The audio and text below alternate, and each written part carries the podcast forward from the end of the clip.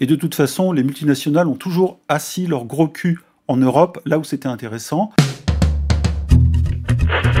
Attention, qui que vous soyez, attention, cette fréquence est exclusivement réservée aux urgences. Sans blague Et vous croyez que j'appelle pour commander une pizza? Mais vous savez que vous commencez à m'énerver avec vos questions. Bah oui, mais- Est-ce que je vous en pose des questions, ouais? Le coronavirus ayant décimé le vieux continent, les citoyens européens erraient dans les rues, blafards et zombifiés à la recherche de repères, jusqu'à l'arrivée du sauveur, le messie, l'empereur high-tech, le king des startups du monde d'après, Emmanuel Jupiter, premier Macron, qui a en effet tapé du poing sur la table au sein d'un sommet sous haute tension, comme on dit dans la presse, qui s'est tenu à Bruxelles le 19 juillet 2020 et qui a donc vu se conclure un accord soi-disant historique, le plan de relance, un plan destiné à soutenir les économies frappées par la crise sanitaire. Mythe et réalité de ce plan post-Covid, on en parle tout de suite dans ce 45e numéro d'Only Hebdo que vous n'écoutez pas sur YouTube, le compte de RFM ayant été supprimé. C'est parti.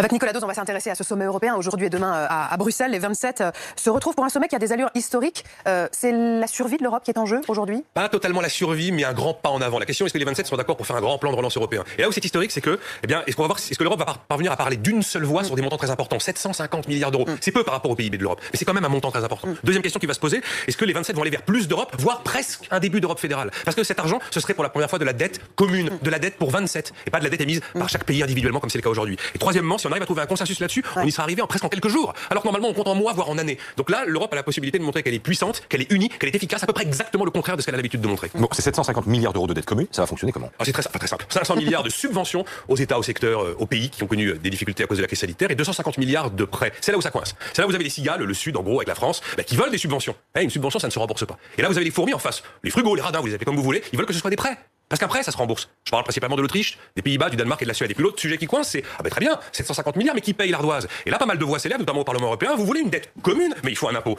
commun. Et ça, c'est encore être un sujet compliqué. Qu'on parle du plan de relance ou qu'on parle d'un impôt commun, la grande difficulté dans notre bonne vieille Europe commune, c'est qu'il faut l'unanimité.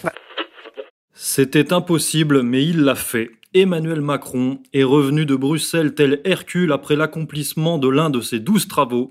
En effet, il a réussi à endetter les 27 pays de l'Union européenne contre leur gré. Et oui, les Corona Bonds ont finalement été conclus. La Commission européenne a adopté un plan de relance de l'économie européenne prévoyant la création d'un fonds de 750 milliards d'euros. Alors, Monsieur Corias, on va revenir en détail sur ce, sur ce plan de relance. Et puis, j'ai une première question un peu provocatrice qui va peut-être nous permettre d'aller au fond des choses. Euh, plan de relance de l'économie européenne ou plan de sauvetage de l'Union européenne? Alors, c'est un peu les deux. Alors là, pour le coup, il faut, il faut détailler un peu les 750 milliards arrachés par le, le petit prince euh, Emmanuel Macron, soi-disant. hein, ça, c'est la version française. Mais surtout, c'est euh, Ursula von der Leyen qui a, qui a accepté ce plan. C'est une Allemande, elle est à la tête de la commission, donc euh, c'est le personnage principal aujourd'hui. Et euh, dans ces 750 milliards, il y a quand même presque 400 milliards, 390, on ne va pas rentrer dans les super détails, qui sont des subventions, c'est-à-dire qui ne seront pas remboursées. Le reste, c'est du prêt, et les États vont devoir rembourser à la BCE, c'est-à-dire la Banque Centrale Européenne. Bon, donc c'est déjà positif par rapport à ce dont on avait parlé en mars. Euh, je crois les Néerlandais avaient parlé de 20 milliards. Ok, on met au pot 20 milliards pour aider les pays les plus touchés par le Covid, qui étaient à ce moment-là l'Italie, et puis l'Espagne et le Portugal éventuellement.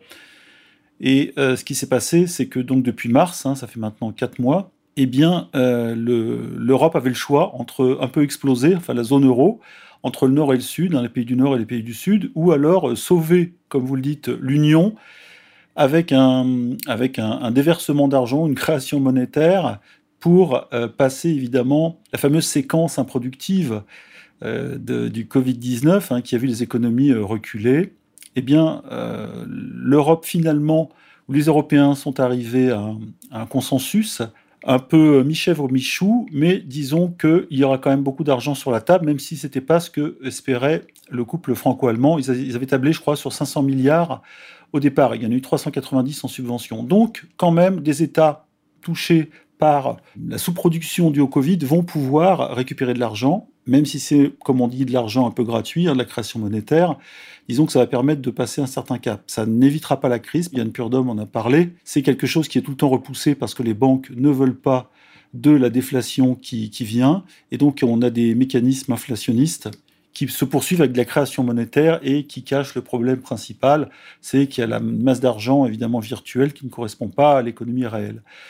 Voilà, donc euh, ici on ne va pas faire les oiseaux de mauvais augure, mais disons que ce plan est le bienvenu pour les pays européens en détresse, pour les Européens, les travailleurs et les autres en détresse, mais on sait tous qu'il n'y a pas d'argent gratuit et qu'un jour il faudra passer à la caisse. Oui, bah, ça sera euh, une des questions de notre émission. Effectivement, euh, qui va rembourser cet emprunt euh, européen? Puisque donc il s'agit d'un emprunt, 750 milliards empruntés par la Commission européenne sur les marchés. Donc c'est une dette effectivement commune qui officiellement doit être remboursée en 2058, avant 2058. la Commission européenne a bien précisé que ce plan de relance était adossé à son budget à long terme, hein, un budget de la séquence 2021-2027, un budget qui tourne autour de plus de 1070 milliards. Et à propos de ce plan de relance, la répartition entre les pays se fait, c'est un peu obscur, hein, se fait en fonction de la résilience des pays, en fonction de la perte du PIB des pays, donc ça, ça, restera à mesurer. Et vous avez parlé de subventions, il y aura aussi des, euh, en fonction de, des programmes européens de recherche, de développement, euh, de développement rural, euh, de développement euh, par rapport à la transition énergétique. Donc on voit bien quand même que, ces, dettes sont finalement conditionnées euh, à une certaine idéologie, à, certains dictats de l'Union européenne, c'est-à-dire toujours la lutte contre le réchauffement climatique. on voit que l'accord est, lié aussi, enfin, on voit que le, plan est lié à l'accord de Paris sur le climat. Enfin, ça va quand même dans un sens euh, assez précis. Oui, euh, l'Europe ne renonce pas, enfin la Commission ne renonce pas à son, biais néolibéral, ça c'est clair. Et puis de toute façon, euh, à la faveur de ce plan, quand on étudie un peu tout ce qui s'est dit, ce qui s'est fait, ce qui se prépare, on voit que la Commission européenne, c'est-à-dire Bruxelles, on ne parle pas de Strasbourg qui compte pour rien, c'est un parlement. Hein, aujourd'hui, c'est des godillots, ils servent à rien du tout. Donc la Commission augmente son pouvoir sur les États européens. C'est-à-dire cet argent, il n'est pas gratuit, évidemment économiquement, mais surtout politiquement. Évidemment, il y a des États fragilisés comme l'Italie, l'Espagne qui en ont besoin, mais euh, évidemment, il y a un conditionnement, c'est-à-dire de la conditionnalité, comme on dit. Hein. il y a plein de termes bien techniques et euh, qui fait que le prêteur va avoir un œil, va avoir un œil encore plus proche, un peu comme votre banquier. Hein. Votre banquier, quand aujourd'hui il y a des, il y a des logiciels qu'on, lorsqu'on fait ses, comptes en ligne, on nous dit attention, vous avez acheté tant ce mois-ci, attention, vous avez fait trop d'achats dans ce domaine, etc. Donc cet œil du banquier central européen va s'approcher de plus en plus de la, des comptes des États.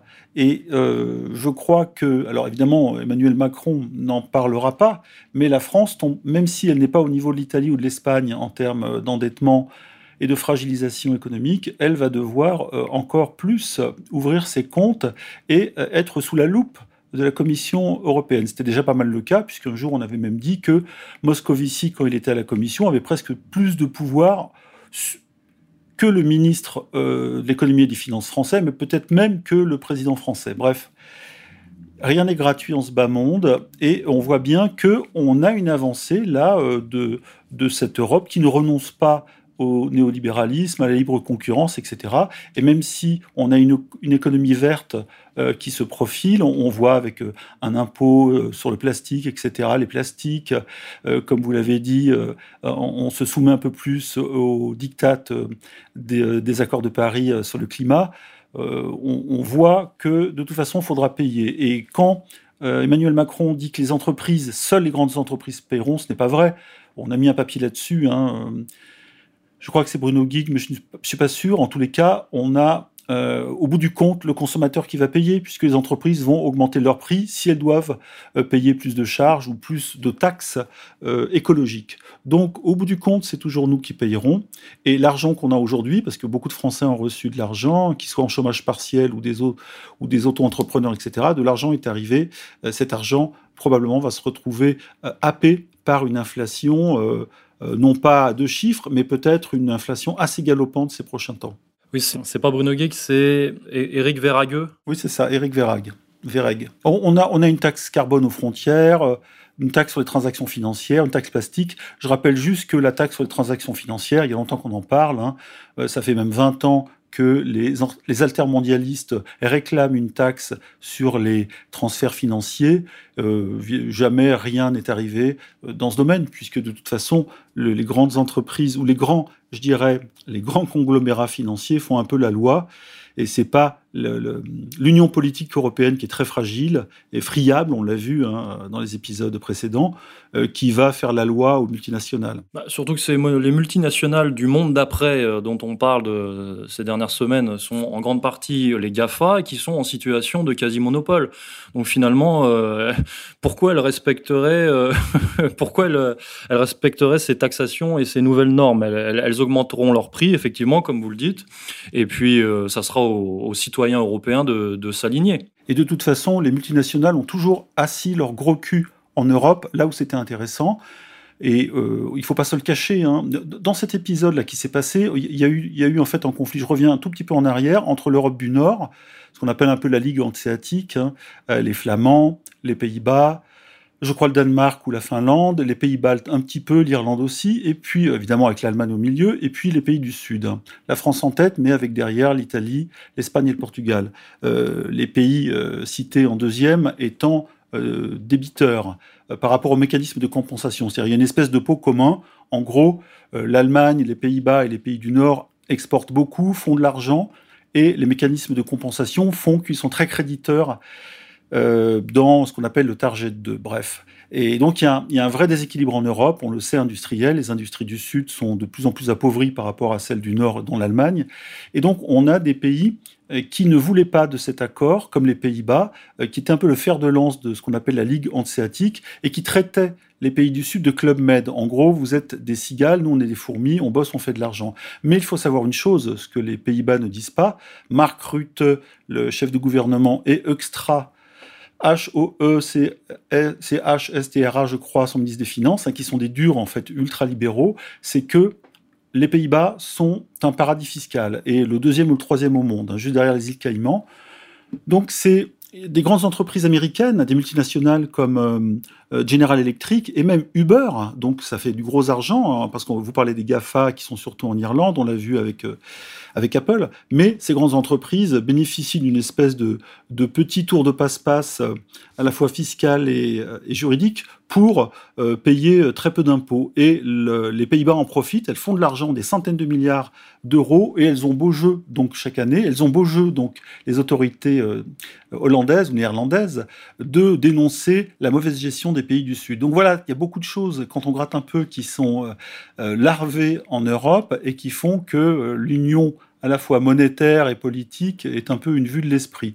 On pensait que la zone euro allait exploser, mais finalement, tout le monde a eu intérêt à sauver l'union en donnant effectivement de l'argent ou en, soutenant les économies, surtout italiennes et espagnoles. On verra si ça tient dans le temps, mais euh, rien n'a changé en Europe et, on voit même que effectivement, euh, c'est pas, beaucoup plus et même moins moral qu'avant. On parle des multinationales et de la, de du fameux évitement fiscal. Euh, tout ça n'a pas changé. Et donc, derrière les grands mots, les beaux discours, il y a évidemment une dureté économique qui, elle, est inamovible. Alors justement, n'assistons pas à une, à une forme de mutation de l'Union européenne, puisqu'on a l'impression que ce, plan de relance pourrait s'intégrer comme comme étant une nouvelle étape dans, dans, l'intégration européenne, l'intégration budgétaire européenne, puisque là, on passe un cap au niveau de la, la budgétisation et euh, on, on, dépasse finalement l'union monétaire. Hein. On va de plus en plus vers l'union budgétaire avec une forte administration fiscale, puisque là, il est question euh, d'impôts euh, plus ou moins directs, hein, d'impôts européens, d'impôts communs. Alors, c'était peut-être une condition pour survivre pour l'Union européenne de, de muter?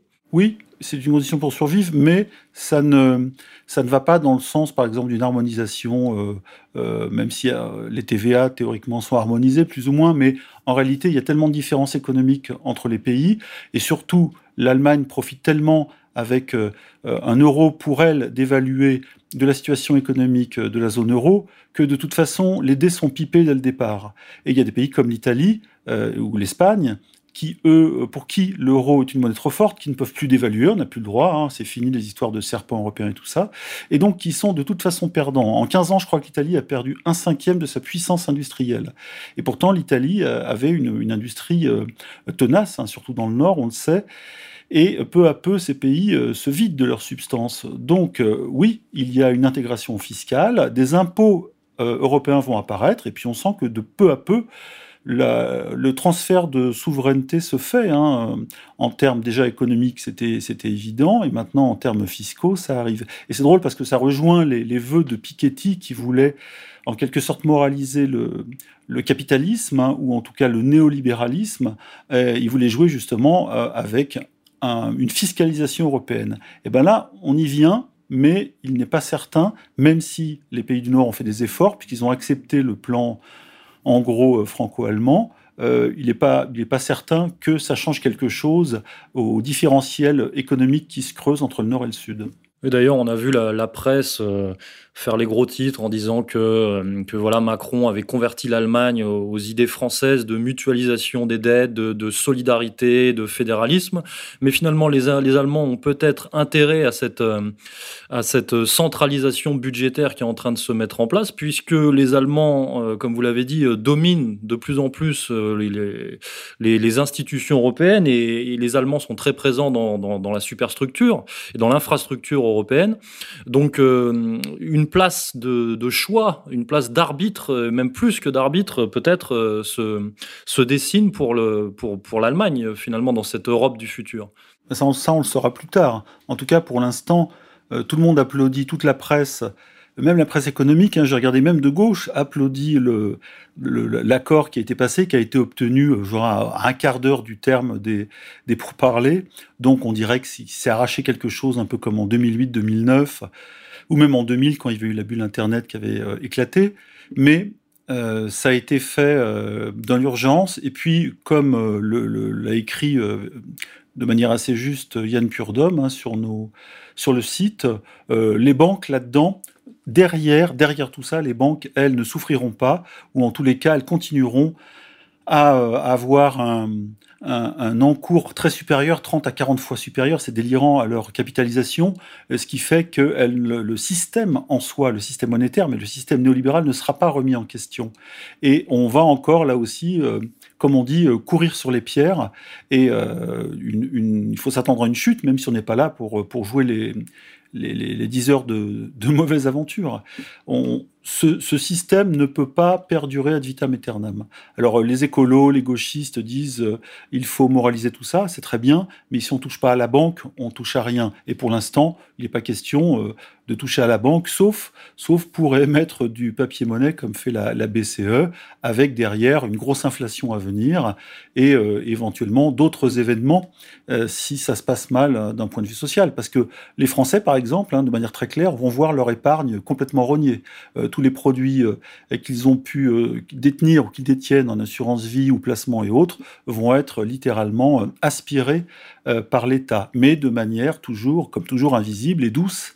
Et la plupart des gens ne s'en apercevront pas. C'est là le vice de cette économie néolibérale entre autres. Ce qui nous amène peut-être à notre dernière question, c'est comment la France peut va utiliser euh, l'argent de ce plan de relance. Parce que finalement, euh, la France macronienne ne va certainement pas utiliser cet argent pour réindustrialiser, pour relocaliser, pour renationaliser. Elle va certainement utiliser euh, cet argent pour lancer encore une fois des politiques sociétales, favoriser son, son hypercentralisation et son administration, et puis acheter la paix sociale. Alors, on peut quand même dire que par rapport à 2008, quand une grande partie de l'argent européen avait été distribué aux banques, il y a un petit plus parce que là, il est distribué en grande partie à la consommation. C'est ce qu'avait fait Trump tout de suite en donnant, je crois, 1000 dollars aux foyers euh, américains.